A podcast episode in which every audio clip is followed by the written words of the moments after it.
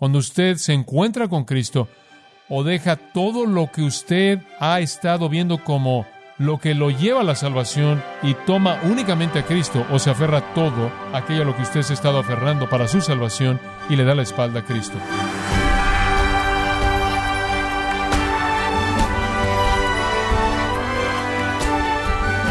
Le damos las gracias por acompañarnos en este su programa, gracias a vosotros, con el pastor John MacArthur. Este es su amigo Miguel Contreras. Para tener una comprensión integral del Evangelio, usted lee las cartas Paulinas, escritas por quien más tenía que decir sobre el tema. Pero ¿desearía conocer más de la vida del apóstol Pablo? En la próxima media hora, John MacArthur profundiza en la teología del apóstol al comenzar la serie titulada El Evangelio según Pablo, en gracia a vosotros. Filipenses capítulo 3, versículo 4. Pablo escribe, aunque yo tengo también de qué confiar en la carne, si alguno piensa que tiene de qué confiar en la carne, yo más, circuncidado al octavo día, del linaje de Israel, de la tribu de Benjamín, hebreo de hebreos, en cuanto a la ley, fariseo, en cuanto a celo, perseguidor de la iglesia, en cuanto a la justicia que es en la ley, irreprensible. Pero cuantas cosas eran para mi ganancia, las he estimado como pérdida por amor de Cristo. Y ciertamente, aún estimo todas las cosas como pérdida por la excelencia del conocimiento de Cristo Jesús mi Señor, por amor del cual lo he perdido todo y lo tengo por basura para ganar a Cristo y ser hallado en Él, no teniendo mi propia justicia, que es por la ley, sino la que es por la fe de Cristo, la justicia que es de Dios por la fe a fin de conocerle y el poder de su resurrección y la participación de sus padecimientos, llegando a ser semejante a él en su muerte, si en alguna manera llegase a la resurrección de entre los muertos. Ahora, en esos versículos maravillosos está uno de los testimonios personales más grandes en el Nuevo Testamento. También es una de las afirmaciones más significativas del asunto de la salvación que se halla en el Nuevo Testamento. Es el testimonio mismo de Pablo, de la actitud dramática que ocurrió en su mente en la encrucijada en la que él conoció al Cristo viviente.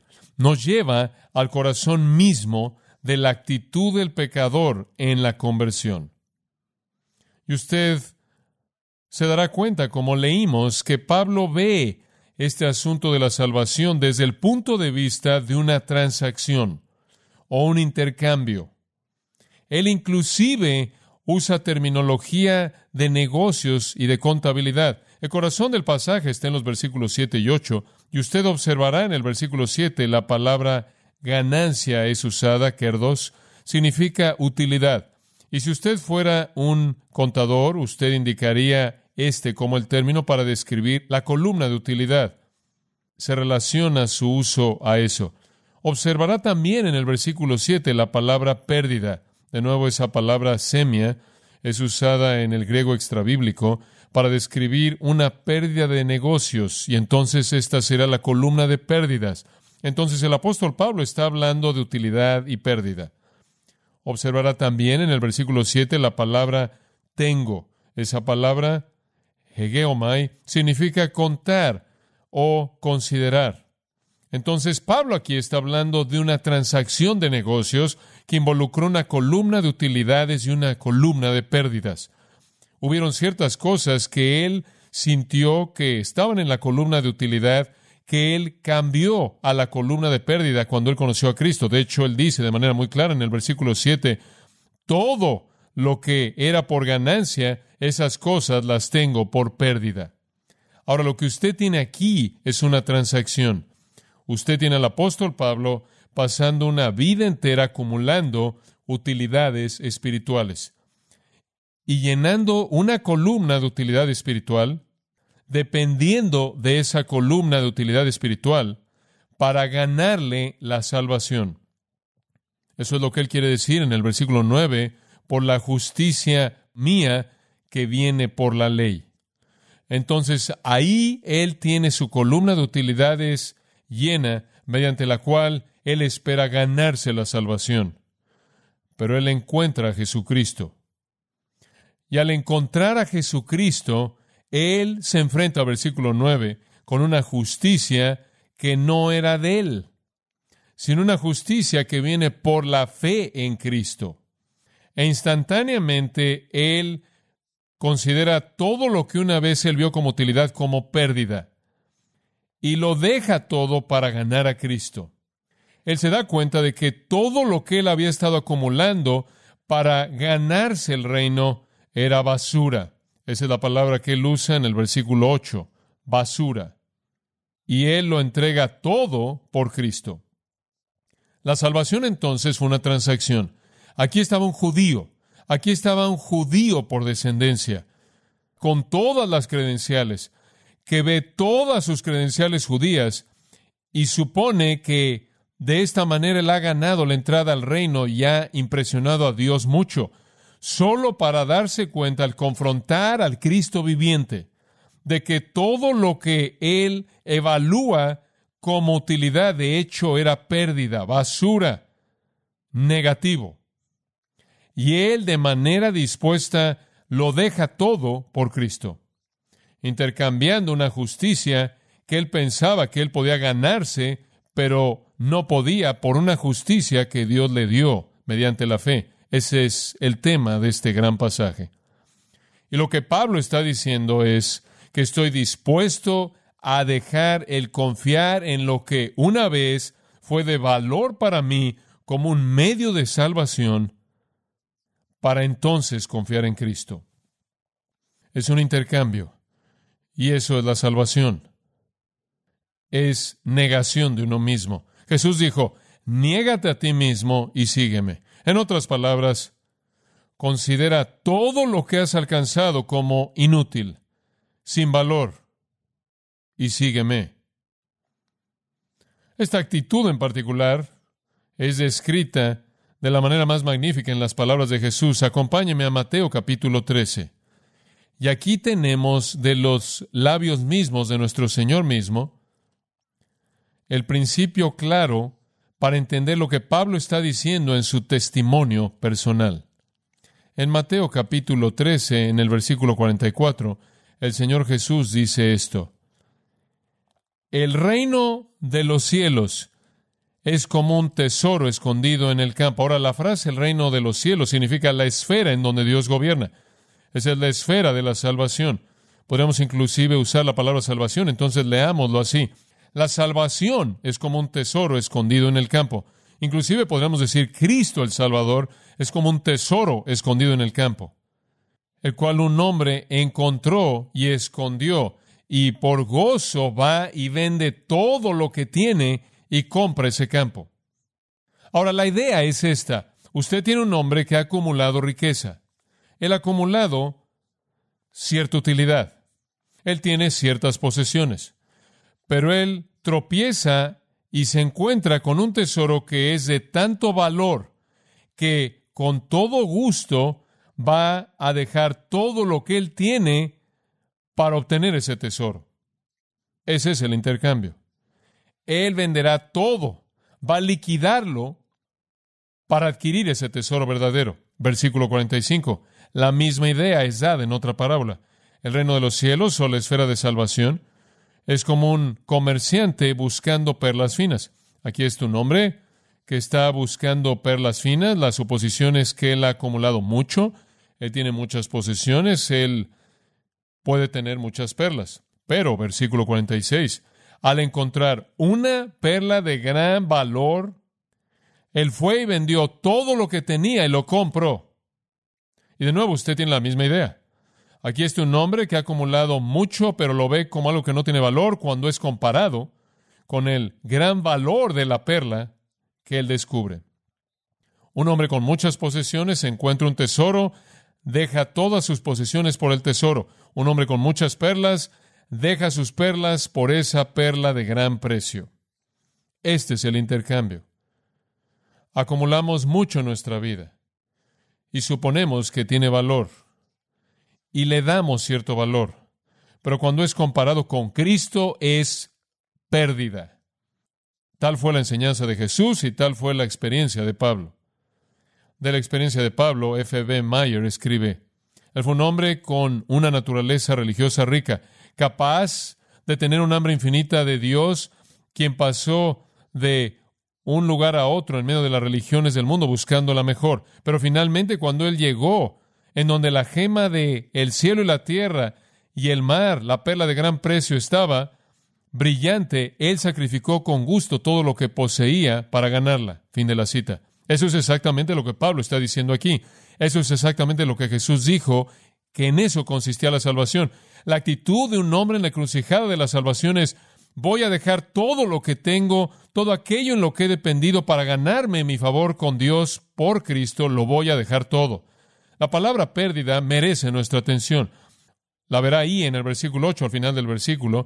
Él considera todo lo que estaba en la columna de utilidad como pérdida. Es la palabra scubalon. La palabra se refiere o a excremento humano o a basura que ha sido tirada.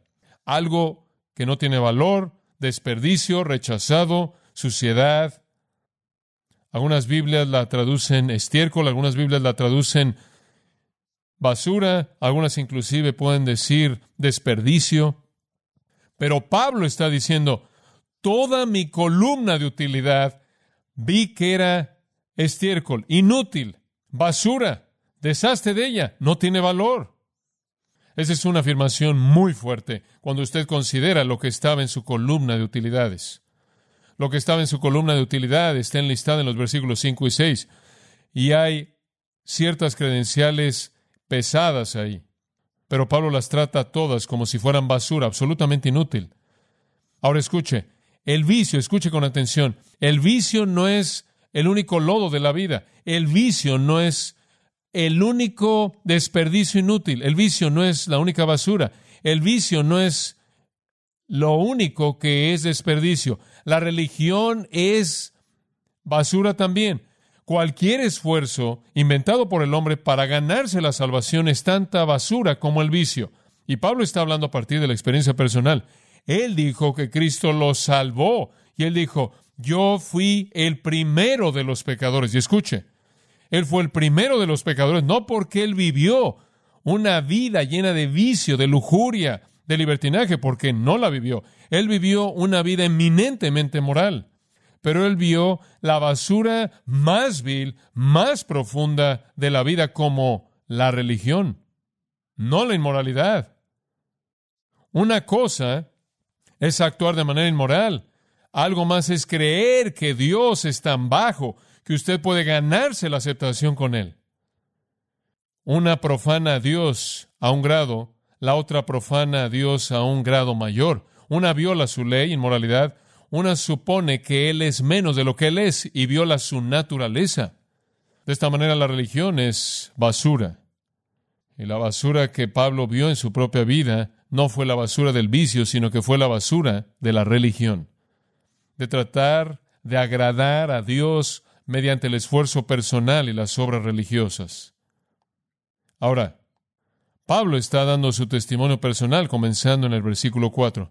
¿Por qué hace él eso? Bueno, al final del versículo 3, él dijo que los cristianos verdaderos no confían en la carne. Los cristianos verdaderos no confían en nada de lo que hacen por ganarse la salvación. Confianza cero en la carne.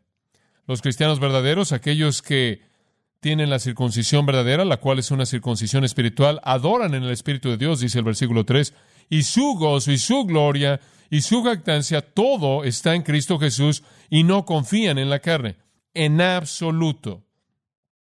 La carne no provee nada, inclusive cuando actúa de manera religiosa. Hay personas, bastantes de ellas, el mundo está llena de ellas, que viven bajo la ilusión engañosa de que pueden ganarse el camino a Dios, que mediante el deber religioso y la ceremonia religiosa y todo eso pueden ganarse el acceso a la presencia de Dios, que pueden adquirir el privilegio de la vida eterna. Eso es confianza en la carne. Pablo dice, los creyentes verdaderos no tienen nada de eso. Pablo no quiere nada de esa ilusión. Ahora recuerde que los filipenses estaban siendo atacados por un grupo conocido como los judaizantes. Eran personas judías o personas en la religión judía que creían en Cristo hasta cierto grado, pero también para ser salvo usted tenía que ser físicamente circuncidado y guardar todas las leyes de Moisés. Y entonces llegaron a la iglesia de Filipos y dijeron, aquellos de ustedes que están creyendo en Cristo y pensando que eso es suficiente para la salvación están equivocados, deben circuncidarse y deben guardar toda la ley mosaica. Y entonces estaban imponiendo sobre estos creyentes este énfasis doble, circuncisión y la ley mosaica.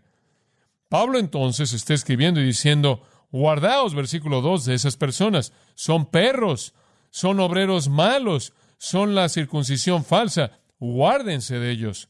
No dejen que ellos les impongan esto. Los cristianos verdaderos adoran en el Espíritu de Dios, se regocijan en Cristo Jesús y no confían en la carne, esto es en la circuncisión o en las obras. Y Él quiere que sea claro. Lo que él está diciendo aquí es que los cristianos son el pueblo verdadero del pacto y estos judaizantes no lo son.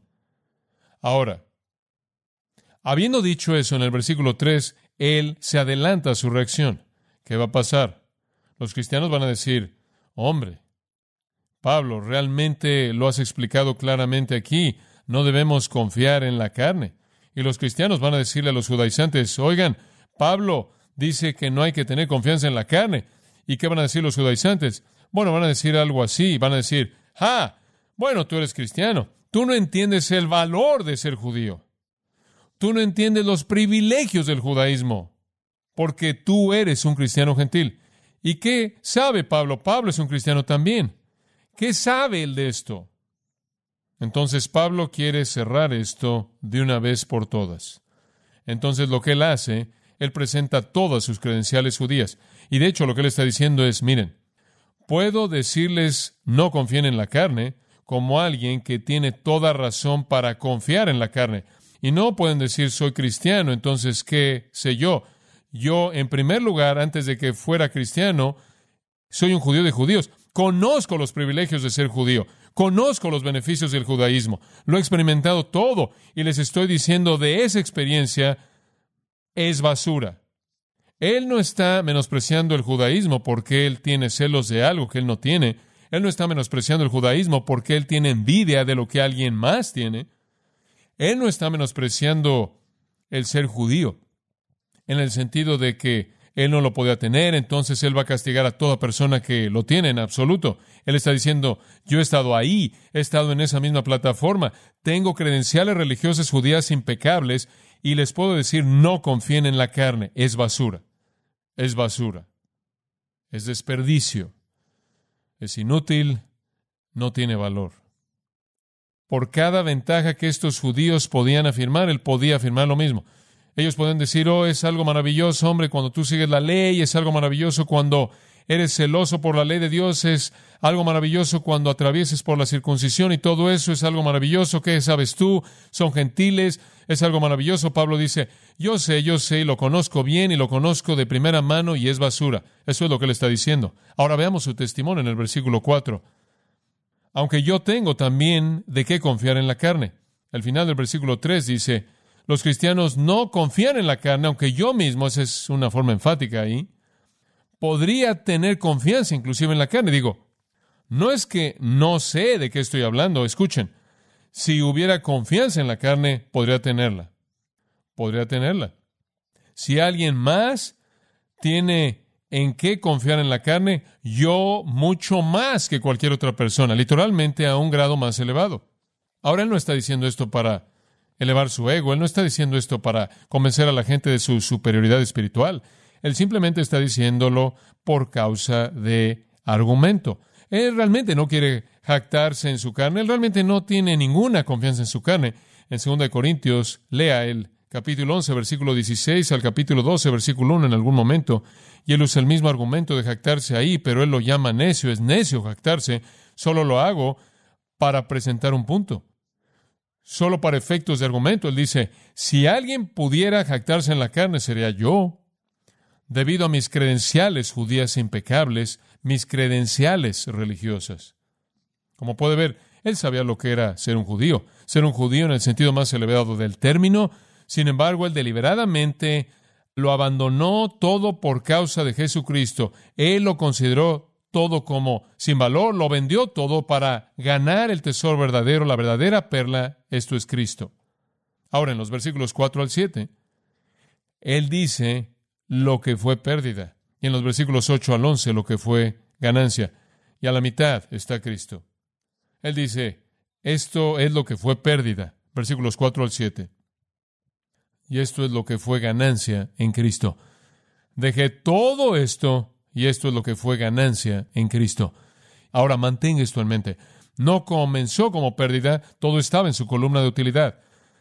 Era su utilidad, sus credenciales, sus méritos judíos, privilegios y derechos. Pero él vio a Cristo y él entendió el Evangelio y él se dio cuenta de que era inútil. Me gustaría titular este mensaje Créditos religiosos que no impresionan a Dios. Créditos religiosos que no impresionan a Dios. Pablo está diciendo en todo sentido, yo soy un judío auténtico yo tengo una descendencia excelente.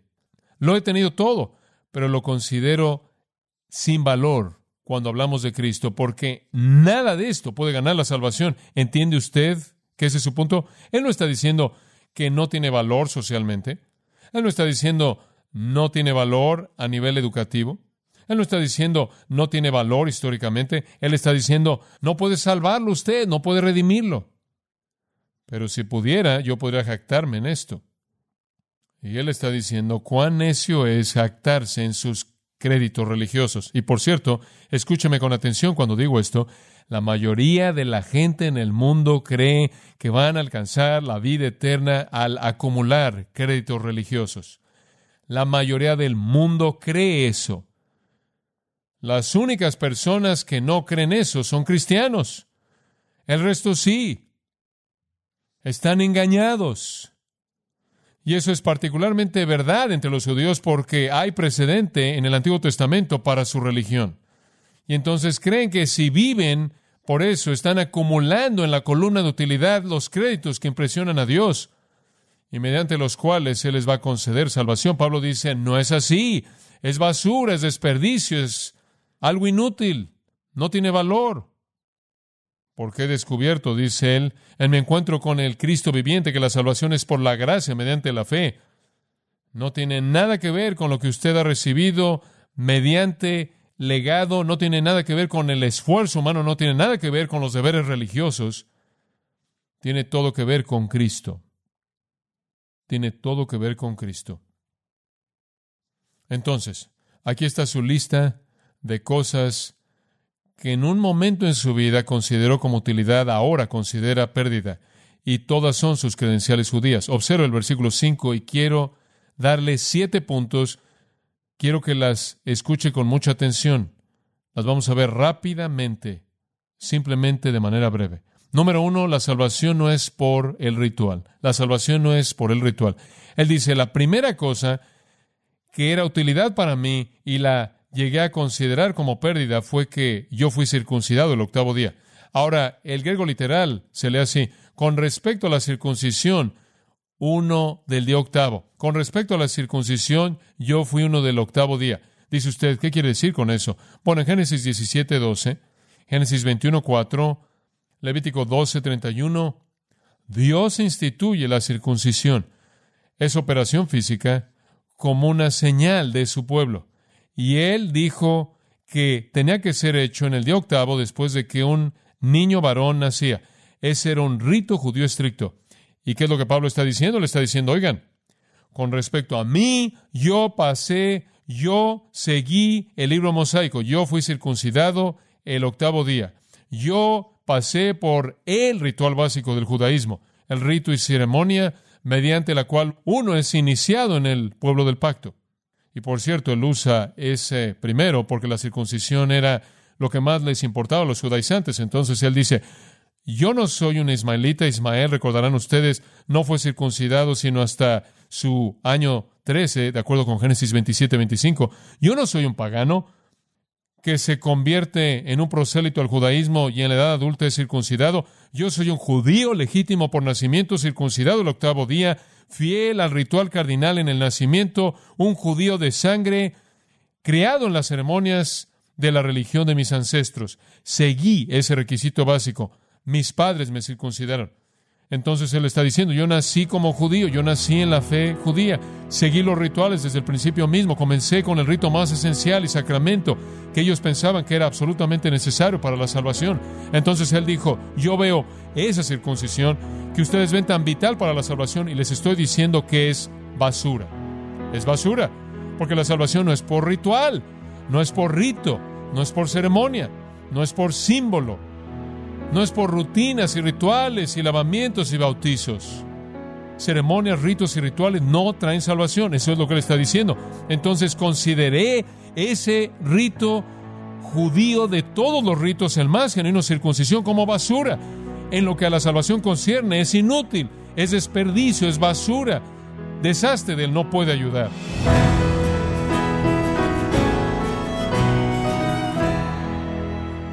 Nos mostró que todos los beneficios credenciales, logros, privilegios y derechos judíos de Pablo no tenían ningún beneficio cuando eran comparados con Cristo y su obra salvífica.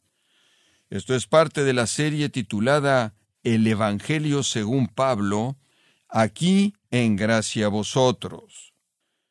Y quiero recordarle, estimado oyente, que tenemos a su disposición el libro el Evangelio según Pablo, escrito por John MacArthur, en donde vemos las buenas nuevas en el corazón de las enseñanzas de Pablo. Y también le comento que puede descargar todos los sermones de esta serie El Evangelio según Pablo, así como todos aquellos que he escuchado en días, semanas o meses anteriores, animándole a leer artículos relevantes en nuestra sección de blogs en gracia.org. Si tiene alguna pregunta o desea conocer más de nuestro ministerio, como son todos los libros del pastor John MacArthur en español, o los sermones en CD que también usted puede adquirir, escríbanos y por favor mencione la estación de radio por medio de la cual usted nos escucha en gracia a vosotros. Es importante conocer no solo el país y ciudad de donde usted nos escucha, sino también la radio. Para quienes contactan nuestro ministerio por primera vez, pueden solicitar una copia del mensaje de promoción sin costo alguno, un mensaje por oyente únicamente. Si usted vive en los Estados Unidos o Puerto Rico, escríbanos a Gracia Vosotros, P.O. Box 4000, Panorama City, California 91412 o puede escribirnos a través del siguiente correo electrónico radio arroba En nombre del pastor John MacArthur, de nuestro productor David Torres y del personal, le damos las gracias, invitándole para que nos acompañe en la próxima edición y así juntos continuar desatando la verdad de Dios un versículo a la vez, en gracia a vosotros.